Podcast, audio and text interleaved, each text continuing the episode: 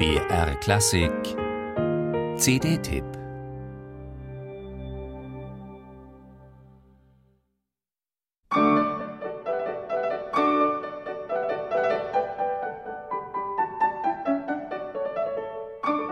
Eine motivierende Klavierlehrerin schafft es, dass sich die Grundschülerin Tama Beraya dann doch lieber am Klavier austobt als auf dem Fußballfeld.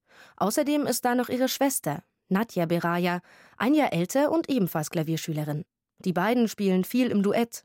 Gemeinsam gewinnen sie 1997 in Litauen ihren ersten internationalen Klavierwettbewerb. Tama Beraya ist gerade zehn Jahre alt. Von nun an konzentriert sie sich vollends auf ihre pianistische Ausbildung. Der Fußball bleibt liegen. Jetzt erscheint beim Label Ea Sonus ihre erste Solo-CD.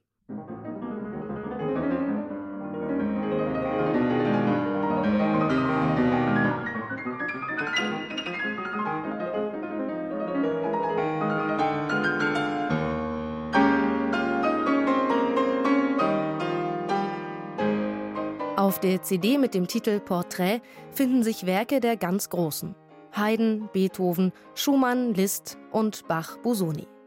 Besonders gut gelingen Beraya die mehrstimmigen Geflechte in Haydns Klaviersonate in D-Dur und in Busonis Bearbeitung der Bachschen Chacon aus der Geigenpartita in D-Moll. Auch die schnellen Passagen in Schumanns Karneval und in Liszt's Mephisto-Walzer liegen ihr sehr. Zum Staunen ist es, wie unbeschwert flink und trotzdem ausdrucksstark sie ihre Finger laufen lässt.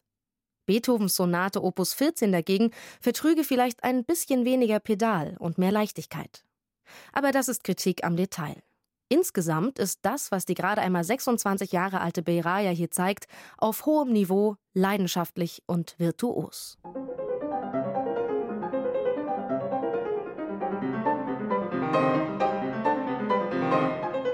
Ein Manko, das nichts mit der Musik zu tun hat, aber zur CD dazugehört, das Booklet.